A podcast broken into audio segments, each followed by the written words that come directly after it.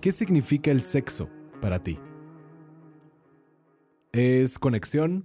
¿Es necesidad? ¿Es instinto? ¿Es amor? ¿O es tan solo meter y sacar? Hoy tengo la sensación de que el sexo es una jugarreta, un jaque mate.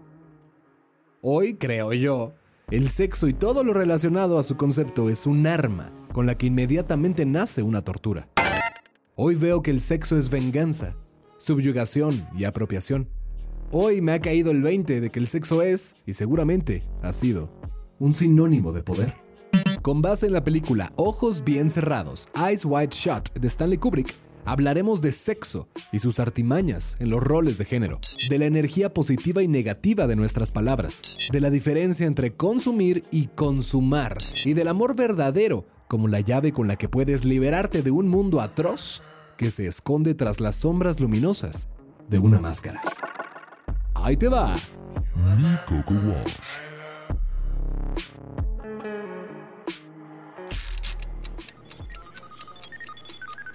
Vivimos en un mundo desechable, pero reciclable. Más que un copy-paste, este podcast es una reinterpretación del mundo que nos rodea. Es una serie de recortes de la realidad en el que nos daremos el gustito de mandarlo todo a la fregada. ¿Por qué? Por nuestras pelotas. Este espacio es para ti que tienes más dudas que estrellas tiene el universo. Para ti que te han dicho que no eres nada y que por ende lo eres todo. Este podcast es para ti que eres intenso, frágil, vulnerable. Para ti que eres humano, vaya. La música, el cine y esas cosas viejas llamadas libros serán las garras que excavarán nuestra identidad millennial. Y por favor te pido, te imploro que no estés de acuerdo conmigo. Querido pasajero, favor de abrochar tus neuronas, que ahí te va mi Coco Wash. Esta es la licuadora mental, la verborrea fifi, el espejo y el reflejo. Esto es Collage Millennial, el podcast, presentado por mi Santiago Padilla. Tu némesis, O Chant, como te acomode. La reciente confesión de abuso que sufrió Nat Campos fue lo que acomodó las piezas de este rompecabezas que empecé a armar cuando vi Ojos Bien Cerrados, o Eyes Wide Shut, de Stanley Kubrick. Nat Campos es una youtuber e influencer. Seguramente a estas alturas has escuchado algo de ella. Yo no sigo a youtubers ni a influencers. De hecho, me he mantenido al margen de sus figuras, incluida la suya, la neta. Y de hecho la ubico porque este, este pedo se volvió viral y porque alguna vez mi madre me había platicado de ella. Pero su caso me hizo pensar en los otros tantos casos que no son virales y que no vienen de figuras públicas, pero que son igual de válidos. Relativo a los influencers, siento, y esto es muy, muy, muy personal, que el intercambio que se ha dado entre ellos y su público ha puesto tanto a la intimidad como a la privacidad y al morbo en entredicho, ¿no? En una frontera que se difumina y que, como un sueño, se diluye y se entremezcla al grado de no poder distinguir cuál es cuál y peor aún, si la intimidad, la privacidad y el morbo te pertenecen o no. Y como los influencers y youtubers son personas que impactan a muchos millones de otras personas, entonces esto que explico escala a dimensiones difíciles de asimilar en las que hay chavas, mujeres y niñas cuyas voces no tienen esos alcances, y mucho menos esa influencia, pero que replican lo que sus ídolos hacen. Por eso es importante que Nat rompiera esa barrera de alguna manera, es el portavoz de muchas que o no pueden confesarlo o no se atreven a hacerlo. Recuerdo que el 19 de noviembre del 2018, fíjate qué memoria, último día del Corona Capital de la CDMX en ese año, fui a trabajar a una alfombra roja. Se estrenaba Wi-Fi Rough. Nat, una de mis mejores amigas de radio, y yo cubrimos el evento. Entrevistábamos a los actores de doblaje, a los famosos y a unos cuantos influencers que iban. Y no me acuerdo del nombre del chavo, pero Nat le hizo una pregunta interesantísima que el morro contestó de igual manera. ¿Cuál es la clave, inquirió Nat, de ser influencer? Postear todos los días, respondió él. Si les dejas de compartir tu vida, los seguidores se enojan. Crista, Jesusa, mi ciela. Y te estoy hablando de un chavo que no era de más de 20 años, un morro cuya propia intimidad había vendido, y lo digo entre comillas, y que no le pertenecía más. Esto le pasó a Nat Campos. Otro youtuber le arrancó su intimidad, su vida. Rix se llama. O bueno, su personaje, su máscara, es Rix. Nat lo explica en un video de 47 minutos en su canal. Estaban muy borrachos los dos. Él la acompaña a casa, la deja en la cama y después se mete entre las sábanas. Abusa de ella, medio dormida, todavía borracha, semi-inconsciente y en shock.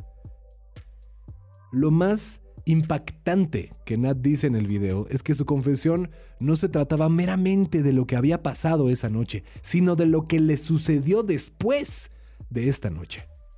Todo parecía haber cambiado, como que las piezas de esa secuencia de acciones extraordinarias no encajaban. Todo parecía haber sido un sueño, una ilusión. ¿Será que sí pasó o lo imaginé todo? Y eso me hizo pensar, y te invito a que tú lo hagas también, en todas las chavas que han vivido y que aún viven algo similar. ¿Fue todo una ilusión? ¿Estoy exagerando? Me lo inventé.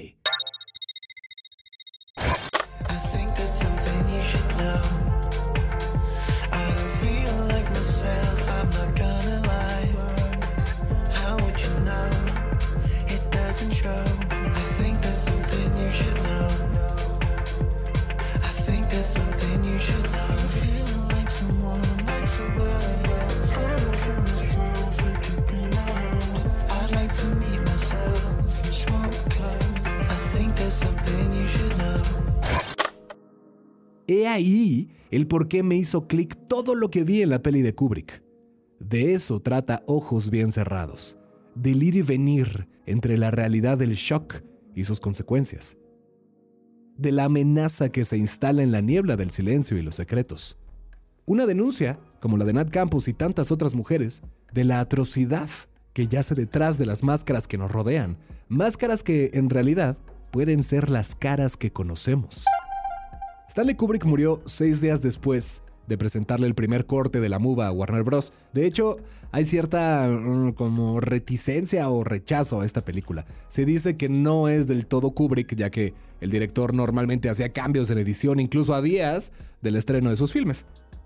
Cuatro meses después de su muerte en marzo de 1999, Ojos Bien Cerrados, Eyes Wide Shut llegó a los cines. Se dice que el cineasta murió de causa natural, pero hay teorías conspirativas que apuntan a que a Kubrick lo mataron por lo que esta película denuncia. Digamos que le cerraron bien los ojos porque sabía de más. Vaya. Hasta eso refuerza la intriga de la muva. Incluso el director se diluye como un sueño, silenciado y en secreto. Eyes Wide Shut la protagoniza Nicole Kidman y Tom Cruise, que en ese entonces eran la power couple de Hollywood. La peli cuenta la historia del Dr. Bill Hartford y Alice, un matrimonio en evidente tensión.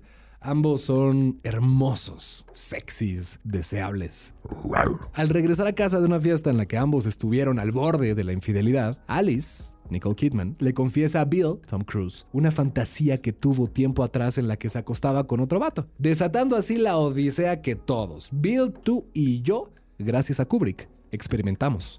Esta fantasía es clave para el desarrollo de la película. ¿Por qué? Porque Bill, y todo lo que Bill como hombre y hombre con cierto poder representa, es quien provoca la confesión de Alice a través de su propia ignorancia sexista pasiva. Siente que Alice no le sería infiel a él porque está seguro de su amor, dando por sentado que las mujeres básicamente no tienen deseo sexual al que servir más que al del hombre. Además, Alice le hace ver que verdaderamente no la conoce del todo, o no como él creía, cuando Bill le dice que la conoce perfecto y Alice le demuestra lo contrario. Este matrimonio de dos personas que supuestamente se conocen, se cuidan, se procuran, es un matrimonio en el cual tan solo se ven dos extraños en la noche.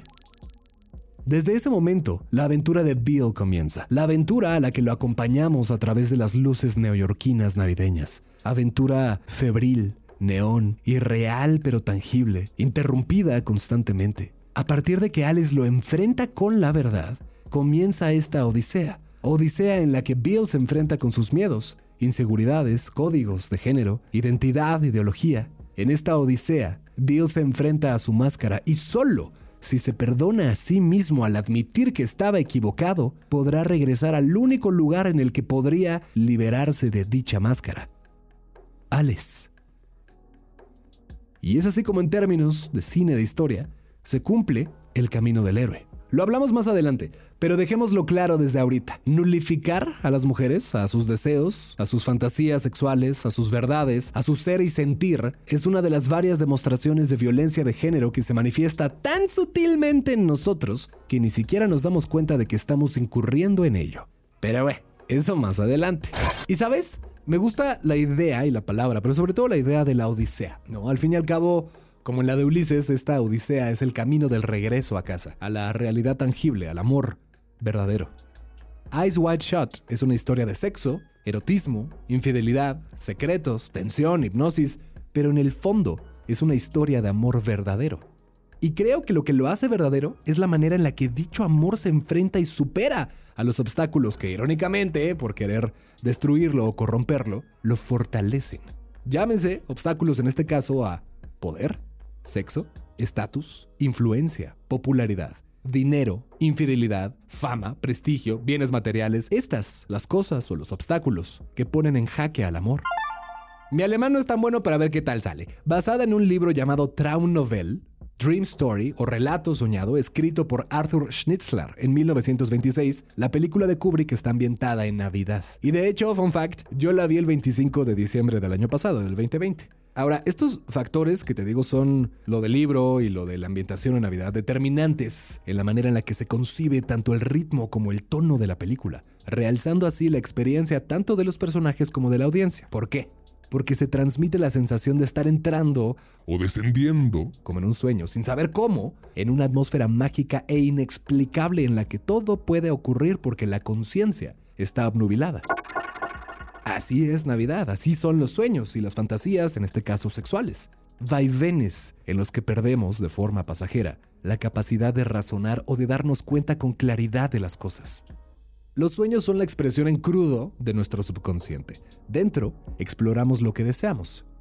¿Te ha pasado que en el mejor momento de tu sueño te despiertas y no puedes regresar a terminarlo por más que te acuestes y cierres los ojos en la misma posición? Bueno, y que cuando intentas recordarlo, hilarlo, pegarlo, todo aparece mm, en cachitos poco coherentes.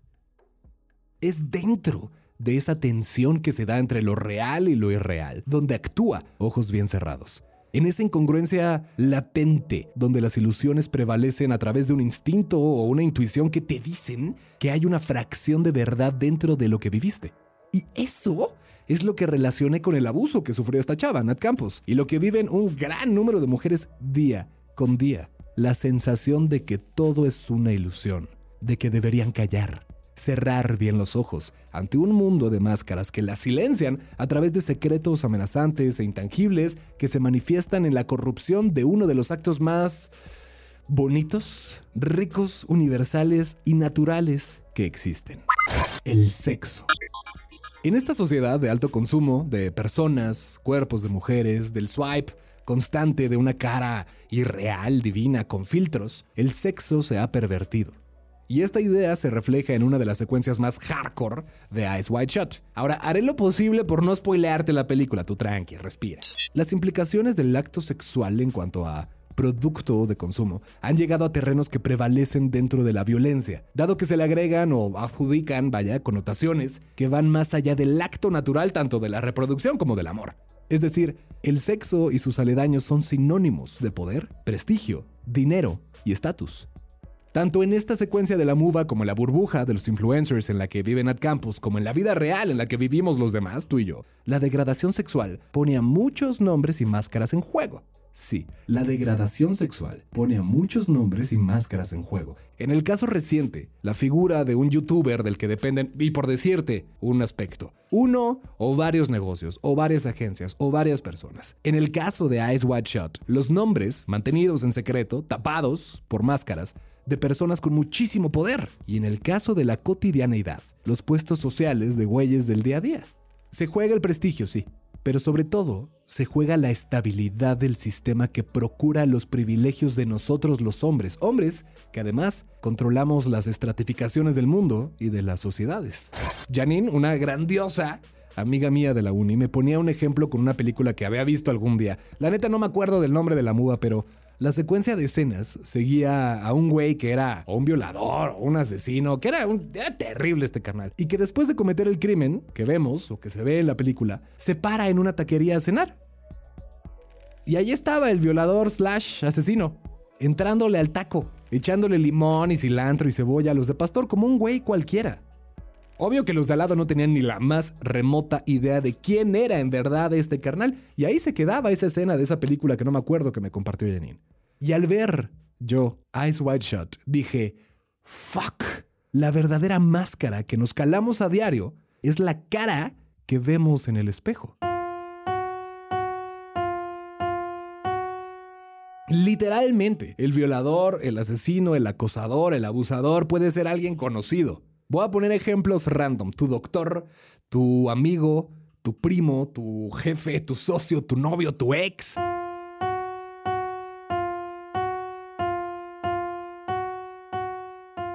Y lo peor de todo es que en algunos casos lo sabemos y lo callamos además, porque tenemos miedo de romper con los códigos que entre hombres hemos establecido y que la educación, la cultura y la sociedad nos han inyectado a todos. Tanto a Bill, Tom Cruise, como a ellas se les amenaza con cosas como si te dijera el nombre de algunas personas se te caería la quijada o Si dices o haces algo al respecto, habrá serias consecuencias. las hacemos creer que están mal, que están locas, que exageran. ¿Qué pedo? ¿En qué momento permitimos que se tergiversara su sufrir, su verdad? Disculpa la tardanza. No me dejaban pasar por la ropa inapropiada. Vine para educarme y me mandaron pa' mi casa. No puedo estar aquí sin ser sexualizada. Dicen que los provoco, que cuando abro la boca ellos se vuelven locos. Dicen que es mi culpa. Y por eso lo que callo me lo llevo para la tumba. En el caso de Nat Campos, el tal Rix decía en sus historias de Instagram que los que lo conocen bien saben que nunca haría nada en degradación de nadie. Pero por su parte, Nat y otras chavas lo acusaban de lo mismo. Pedas, insinuaciones, faltas de respeto, etc. Y justo al día siguiente de que esto explotara, es decir, bueno, el domingo 24 de enero en el que me senté a escribir esto, una chava que sigo en Instagram exhibía con todo y cara y nombre a su abusador. Y además compartió los mensajes que se mandaron cuando este güey se vio expuesto. Esta chava, vale, después compartió lo siguiente. No es el primer hombre con el que vivo una situación de este tipo. Sin embargo, es la primera vez que hago público el nombre de uno de ellos y pienso seguir haciéndolo hasta que ninguna otra persona tenga que pasar por algo similar a lo que yo pasé con estas personas. Sé que las otras dos personas a las que me estoy refiriendo verán esto y quiero que sepan que es un previo aviso de lo que haré. Además de proceder legalmente, ya que sí cuento con testigos y pruebas al respecto, y ya es hora de que todo salga a la luz. Me siento cansada y desgastada de darles el privilegio de mi silencio. Que vivan tranquilamente mientras yo aún tengo miedo y secuelas de esos eventos. Esto que te acabo de leer es la historia, la story de una chava normal y que ni conozco. Entonces, viendo Eyes Wide Shut, viendo lo de Nat, lo de otras chavas, lo de amigas y conocidas y desconocidas como Vale, me pregunto, ¿quién es entonces ese Rix, por usar su nombre, ¿no? Al que conocen bien. Y si lo bajamos a un nivel más aterrizado, más normal, terrenal, cotidiano, ¿quién es entonces ese amigo al que conocemos bien? Porque al que denuncian y señalan se parece muchísimo a los tantos nombres y tantas máscaras de otros que resulta que eran actores, abogados, políticos o familiares, hombres comunes que abusaban de las mujeres. Y me pregunto yo, ¿cuántos seguirán rondando por ahí, cenando unos tacos de lo más cool, pasando desapercibidos o protegidos a plena vista? Ahora, el sexo puede ser muchas cosas, sí, pero ante todo es consenso. ¿Qué es el consenso? Dice el diccionario. Acuerdo o conformidad en algo de todas las personas que pertenecen a una colectividad. Acuerdo o conformidad en algo de todas las personas que pertenecen a una colectividad. Bueno, basándonos en esto, bastan dos personas para formar una colectividad, ¿no? Sí.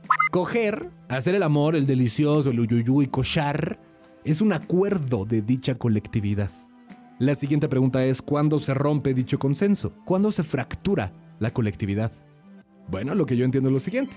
Cuando la conformidad se transforma en individualidad. Es decir, cuando actuamos en aras de nuestro propio deseo, instinto, impulso, arranque. Y también cuando decimos no.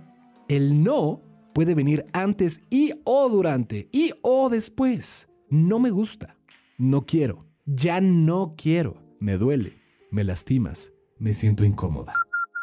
Es en estos pequeños momentos, en la tensión de la que hablábamos, de lo real y lo irreal que expone Kubrick con ojos bien cerrados, donde podemos romper con los paradigmas y estigmas que se nos han implantado en sociedad. No tienes que tener una relación sexual casual para decir que no. Se da en noviazgos y se da en matrimonios. Y por supuesto que el alcohol y las drogas no son justificación de la transgresión, porque por más que los dos estén en otro planeta de pedos o de pachecos, el adormecimiento de los sentidos excluye, sí o sí, al consenso desde un inicio.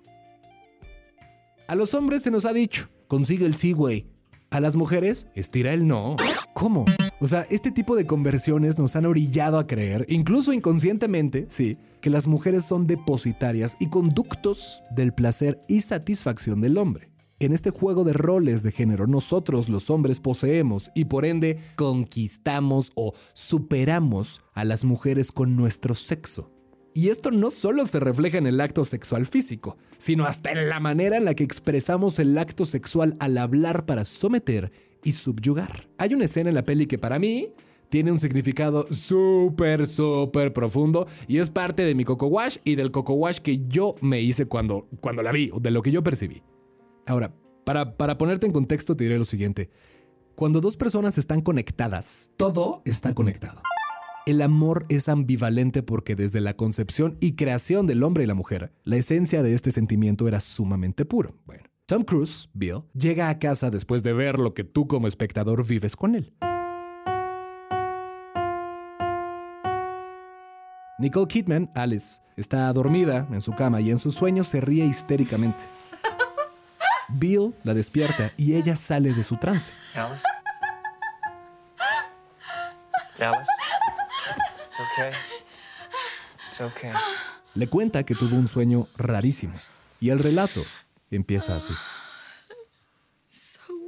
Estábamos en una ciudad abandonada y nuestra ropa había desaparecido. Estábamos desnudos y yo estaba aterrorizada.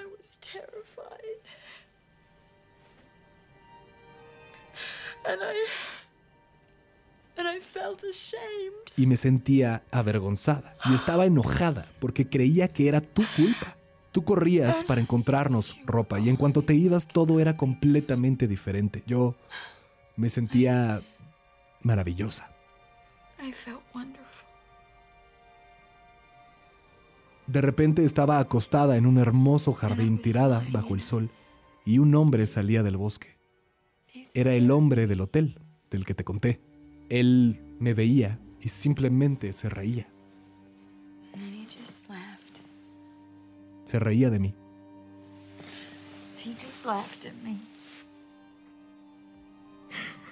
El monólogo sigue, pero tienes que ver la película. El hombre al que se refiere es con el que tenía la fantasía que le confesó a Bill, que ya te lo platiqué. Y cuando te digo que todo está conectado a través de la ambivalencia del amor verdadero, me refiero a lo siguiente. Lo que mi cabecita loca descifró o acomodó en metáforas y símbolos es que este sueño, este relato de Alice, representa a la expulsión de Adán y Eva del paraíso. Para meterte en, línea con lo, que, con lo que pienso, déjame te pregunto, ¿qué es lo primero que buscan, tanto Adán como Eva, cuando Dios los castiga? Ropa. ¿Has visto esos cuadros, esas monografías, esas ilustraciones donde Adán y Eva se ponen una hojita en el sexo, encima de la vagina y encima del pene? Ahora la siguiente pregunta, ¿qué es lo primero que la mujer y el hombre experimentan después de esto? Nicole Kidman lo dice. Vergüenza, pudor y rechazo. Desde ese momento, el sexo se vuelve algo prohibido, pecaminoso y tabú, y las concepciones que con el paso del tiempo la humanidad le fue agregando alrededor lo convirtieron, desde esa pureza intrínseca que poseía, en algo transgresor y violento. Y ese sueño del que Alice despierta al tener los ojos cerrados es lo que Bill vive literalmente en esa fiesta de la que viene. Y ambos lo sienten, lo experimentan sin que el otro sepa toda la verdad, porque ambos, tanto mujer como hombre, antes de ser expulsados, alguna vez fueron un todo. Leo también que esto es como una, Matrix, un loop en el que se repite todo este desmadre, sueños cíclicos, círculos viciosos, desgaste constante. Ahí te va un dato curioso que tiene que ver con esto. Ice White Shot tiene el récord Guinness a la película más larga en filmarse constantemente. Duró más de 15 meses y un periodo que incluyó un shoot eh, sin interrupciones de 46 semanas. Ahora, ¿por qué te lo digo? Porque Kubrick les hacía repetir a sus actores hasta 90 veces las escenas, incluidas esas en las que se quiebran, como el relato del sueño de, de Nicole Kidman. Ahora, la lentitud de la película, de los diálogos, de esta sensación de letargo, también se debe a que los protagonistas estaban agotados. Y esta escena del sueño que te relato, en la que Nicole Kidman se ve out, me hizo pensar, tanto por lo que dice en el relato, por la metáfora que implica y por lo que se vive hoy en día, en lo agotador que debe de ser para las mujeres vivir este loop todos los días, en el que abusan de ellas, y no solo en la parte física sexual, sino cuando las nulificamos, las invisibilizamos, las callamos, las silenciamos, las tiramos de locas, les decimos que exageran, les echamos la culpa, en fin. Y me pregunto yo, ¿de dónde vienen todas estas creencias? En el SEC, la universidad donde estudié, teníamos un profesor buenísimo, buenísimo de teoría de la comunicación que desgraciadamente murió de cáncer el año pasado. Bueno, este carnal tenía 33 años, una cosa así, y estaba desconectado de la Matrix. O sea, el güey traía un Nokia y no tenía Facebook y prefería los libros a las redes sociales y además era fanático de los Simpson. Jaime Pablo nos enseñó una teoría llamada la aguja hipodérmica. En resumen, esta teoría dice que todos como individuos que conforman a la masa somos objetivos de un mensaje en particular y que como masa pasiva y alienada en la que nos convertimos, es mucho más fácil que reaccionemos y actuemos favorablemente a una idea determinada o inyectada. Como masa es mucho más fácil convencernos de algo. Ahora, la clave aquí es la palabra pasividad.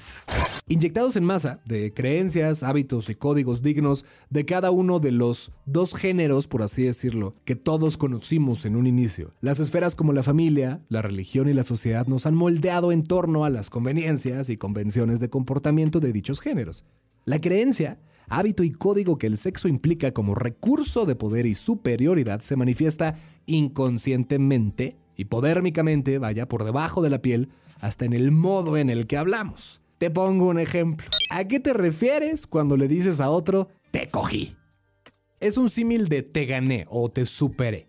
Coger está ligado al acto sexual. Entonces, cogerte al otro es no solo traspasarlo, sino subyugarlo a ti, ponerte por encima. Yo te cogí. Por ende, tú eres menor a mí. Entre hombres heterosexuales, ¿cómo nos referimos a cuando nos acostamos con una chava? ¿Qué decimos? Decimos, me la cogí. Es decir, me la apropié, la hice mía, la sometí a mí. Usamos el sexo como coartada para sostener y reforzar nuestro privilegio en sociedad. Usamos a las mujeres como si fueran medallas para realzar nuestra hombría. Denotamos dicha pasividad de la que hablamos ante las creencias inyectadas a partir de la energía no solo de nuestros actos, sino de nuestras palabras, sometiendo así tanto a las mujeres como a nuestros códigos de género en una estructura que no solo no se fractura, sino que además rebate, pelea, muerde, patea cuando se le cuestiona. Estructura que, como en la película, literalmente enmascara a las personas y por ende a las creencias de las que se nutre para preservarse. Sexo, redes sociales, porno, roles de género o religión. En su relato, Nat Campos dice que el tal Rix, en una de sus muchas pedas donde se pasaba de lanza, le dijo a su mamá que se iría al cuarto a masturbarse pensando en ella. O sea, usaría el sexo como un arma de corrupción, degradación y violencia con la imagen de una persona querida para Nat. O sea, digamos que usaría su fuerza sexual para torturarla. Estamos hablando de un influencer. Un tipo que hoy, porque ya lo han dejado de seguir, le llega a 1.8 millones de personas en Instagram. Un tipo que justifica sus acciones con el alcohol. Un tipo al que cuya empresa protegió al no hacer nada cuando Nat se acercaba para hablarlo, para aclararlo. Un tipo que seguía ganando dinero, prestigio, fama, seguidores, popularidad, mientras la otra perdía trabajo, oportunidades y el bendito elixir del sueño. Un tipo al que no se le cuestionaba nada, mientras que a la otra se le negaba todo. Nat lo dice en su video, me hice la idea de enterrarlo, seguir con mi vida porque sentía que nadie me creía porque veía que no pasaba nada. Por un lado le decían que no echara a perder su carrera, por otro que no les sorprendía que pasaran estas cosas dentro del medio y con él en específico, y por otro que lo olvidara, que lo olvidara. ¿Cuántas Nats? Digo que en este caso ella tiene una voz por ser influencer y lo que quieras. ¿Cuántas Nats no habrá que vivieron esto también? Que les cortan oportunidad de trabajo, que no les creen, que las tiran de locas, que les, hacen creer que son exageradas, que les dicen no, mejor no te metas. Uf, en ojos bien cerrados, después de lo que ve y vive, Bill, como Nat, intenta ensamblar las piezas dispersas del rompecabezas. Una y otra vez el personaje se topa con obstáculos que le impiden descubrir o rectificar la verdad que vivió. Una carta, por ejemplo, que le sugiere que no siga investigando. Un recepcionista que le dice que su amigo que lo invitó desapareció golpeado y custodiado. Otro amigo que intenta convencerlo al decirle que quizás haya entendido mal dos que tres cosas de lo sucedido. Ese es el camino, o la odisea, de los que persiguen la verdad. Ser anulados, desacreditados, ser los locos. Esto es lo que viven las mujeres todos los malditos días. Y es horrible lo que te voy a decir. Pero esto es lo que vas a recibir a cambio de perseguir la verdad. ¿Y sabes qué? Aún así, hazlo. No sé quién acuñó esta frase, creo que fueron los gringos, pero dice lo siguiente. La verdad os hará libres. Seguramente tú también la has escuchado mil veces, mil veces.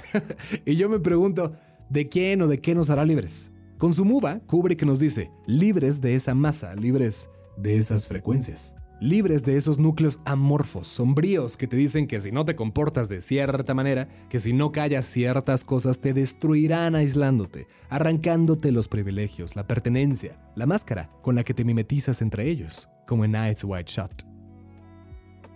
Irónicamente, y creo yo que este es el genio del mensaje de la peli, diciendo la verdad es como puedes liberarte de ese mal, y hay que ser muy cuidadosos en saber a quién compartírsela y solo existe una fuente y vasija que se encuentra en el seno de todo ser humano en la que puedes depositar la verdad.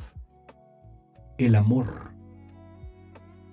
Esa es la verdad que nos salvará siempre. El amor verdadero que profesan los que no llevan máscaras puestas mismos, que están al alcance de la vista cuando abras bien los ojos después de tenerlos bien cerrados. El amor verdadero no usa máscaras. Tenlo por seguro, aunque resulta difícil de creer porque te has topado con muchos obstáculos que te demuestran lo contrario, pero siempre habrá alguien que te crea.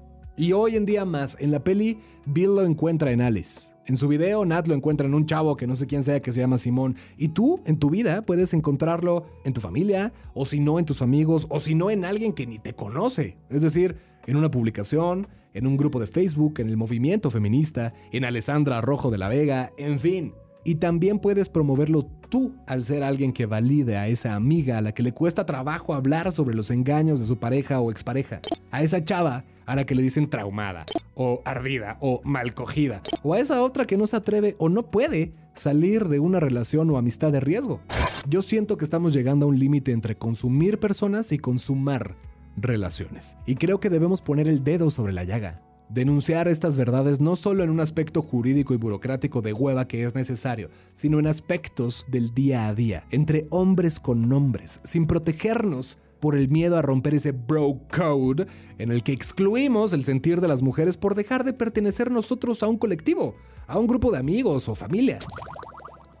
Eyes wide shut. Ojos bien cerrados. ¿A qué o para qué? Para no ver las atrocidades que existen afuera, para mantenerte en un estado de adormecida y reconfortante inocencia, o también ojos bien cerrados para observar dentro de ti y liberarte, como Bill, al enfrentarte con tu propia máscara. Quien se enfrenta a su máscara se enfrenta a sí mismo, a sus errores, a sus miedos, a su sexo, a su género y todos los códigos de este. Te liberas cuando admites que habías tenido los ojos bien cerrados, cuando admites que estabas equivocado, aunque incluso tú mismo fueras víctima de una aguja que se te metió hasta lo más profundo de la piel arbitrariamente, partícipe adormecido que ahora despierta en medio de un sistema coercitivo, corrompido y corrupto. Todo está conectado. Abre los ojos. Tu intimidad y tu vida son tuyos. Y como dijo esta chava en su post de Instagram, no les des el privilegio de tu silencio a los que se esconden a plena vista. O Nat, la youtuber, tienes una voz. Y agarrémonos, ¿eh? Agarrémonos, porque cada vez habrá más y más conocidos que serán desenmascarados. Abrámonos paso en esta odisea, en este regreso a casa, a la verdad, al amor verdadero, a recuperar nuestra intimidad, a la reconexión de la pureza natural humana que el sexo y su consenso implican. Y abrámonos también a la posibilidad que plantean Alice y Bill en la película.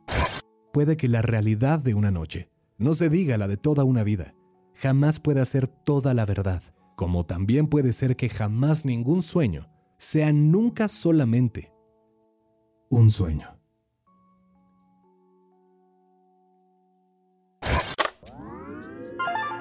Ay, en este sí sentí intensidad al máximo, no manches. Es algo que tenía que bajar. eh, yo sé, yo sé lo que implica em, utilizar como referencia, por así decirlo, la, la imagen de Nat. Eh, necesitaba algo, algo concreto, algo que fuese un, un ejemplo que fuera vasto para poder abrir, por así decirlo, estas pequeñas ramificaciones que, que encontré en Ice White Shot y que se viven todos los días y híjole. Ojalá que esto pueda funcionarte, ojalá que si te hace sentido, no por hacerme publicidad a mí, yo no busco para nada eso, si te hace sentido y has conocido a alguien que vive esto, a un hombre quizás que está como rompiendo esas barreras o, que está abierto a, escuchar estas cosas, que se lo compartas, ¿no? A, quien tú quieras, a quien sea que, que sientas o sepas o intuyas que le pueda vibrar lo que acabamos de compartir. Y por favor, ve la película. No es una película fácil, es una película lenta. No la veas con que, ay, órale, es Kubrick, entonces quiere decir que es buena. No, hay mucha gente a la que no le gusta y que es profesional y que se dedica al cine y que le choca la película. Pero algo deja. Creo que los mensajes de estos llamados genios trascienden al genio de, en este caso, un cineasta. Porque justo siempre han estado conectados. La cosa es que nosotros despertemos. En fin, gracias por escucharme. Yo soy Chant, puedes encontrarme en arroba soy Chant en redes sociales. Y pues simplemente me encantaría que me compartieras qué opinas al respecto de este capítulo y los demás. Así que hasta el próximo. Gracias. Chao.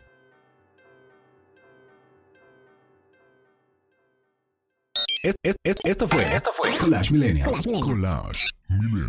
Collage Millennial.